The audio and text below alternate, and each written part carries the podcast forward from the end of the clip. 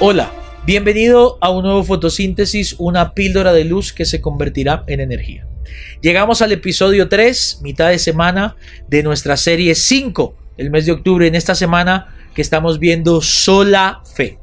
Y como lo vimos ayer, estamos viendo algunas señales que el apóstol Pablo nos da en una alegoría práctica de cómo sabemos si estamos viviendo solamente por fe. Primero vimos ayer que para saber si estamos viviendo solamente por fe, tenemos que identificarnos con el que no está buscando ganarse nada a través de su trabajo, al que no trabaja. Pero hoy volvemos al mismo verso. Ahora bien, Romanos 4, verso 4, al que trabaja, el salario no se le cuenta como favor, sino como deuda.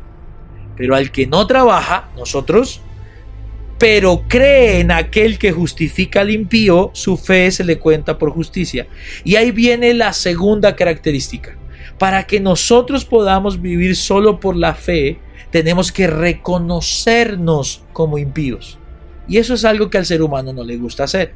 ¿Por qué? Porque el ser humano por naturaleza le gusta percibirse como bueno. Pero ¿qué dice Pablo? A ese que no trabaja, ese que no está buscando ganarse nada es porque tiene conciencia de algo. Él es un impío, él es un pecador, él está separado, él no está trabajando por algo porque simplemente no puede. Esto nos baja a nosotros de la posición de autojustificación en la que siempre nos queremos poner. Siempre queremos ponernos en una posición de que hemos hecho por lo menos algo bueno. Pero Pablo dice, al que no ha trabajado se le justifica. ¿Por qué? Porque sabe que no ha hecho nada suficiente y por lo tanto se percibe, se entiende como un impío, se reconoce como un pecador. Y entonces mira qué curioso esto, esto es una buena noticia. ¿Por qué vivimos por fe? Porque esa fe nace cuando todavía somos impíos. Esa es una buena noticia. Cuando todavía somos pecadores es que el Espíritu Santo produce esa fe en nosotros para creer en Cristo. Es la vida solo por fe.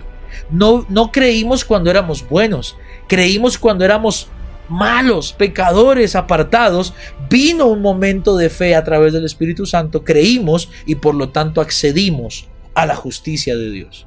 Esa es la buena noticia de hoy. Tú solamente tienes que creer y aún en tu pecado el Señor tiene el poder para salvarte, para justificarte y para empezarte a llevar por el camino correcto.